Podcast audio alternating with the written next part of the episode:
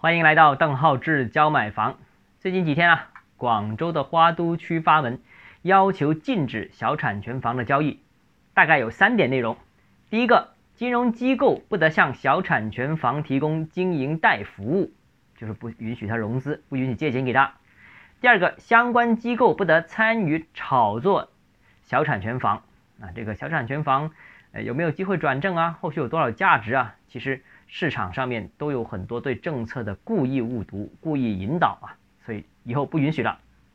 第三个是禁止代理销售小产权房，那这个呢，早前深圳也出台了一些类似的规定，也就是不允许中介机构也好、代理公司也好销售这些小产权房。这个无论是广州也好、深圳的也好，相关的政策目的就是为了打击小产权房的交易。那各地为什么都会在近期出台类似的政策呢？我个人觉得有两点原因。第一个呢，就是近期啊，大城市的房价出现了明显的上涨，小产权房在这个时候貌似显得性价比优势更突出。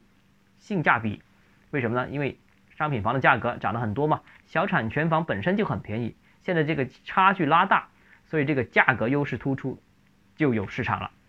那一些对政策、对法规了解不深入，或者说资金有限的投资者，开始啊投入到小产权房市场当中啊，或者是主动，或者是被动，或者被忽悠都有啊。所以这些人投资到小产权房领域，那小产权房交易案例呢，最近其实是明显增加，市场是已经累积了一定的风险，所以现在是时候整顿了。另外第二个原因呢，就是大部分城市一手住房其实出现了库存不足的情况。呃，北上广深现在其实一手住宅库存都是比较低的了，像广州的话，那只有七八个月的库存，深圳就更低了啊。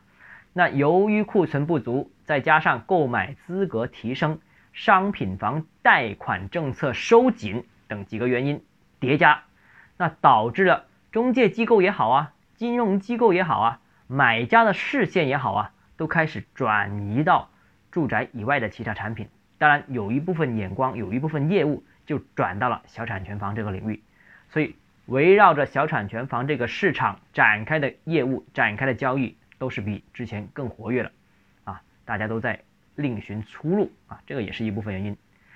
但是啊，关于小产权房的问题呢，我之前已经跟大家谈过啊，小产权房有各种的法律上面的约束啊，还有很多不合法、不合规的地方，呃。总体上是不建议大家投资的，哎，风险很大啊，很有不确定性，可能血本无归。那在这里呢，我们就不再赘述了。呃，个人觉得啊，还是以有产权的物业才是比较靠谱的。至于有产权的物业当中选择哪种物业类型，那要根据具体情况具体分析。但一般情况下，还是建议选住宅。那选哪里呢？好，我们今天节目到这里。如果你有购房疑问想咨询我本人的话，如果你有商务合作需求，都请加微。D H E Z J M F，就是邓浩志教买房六个字拼音首字母小写这个微信号，我们明天见。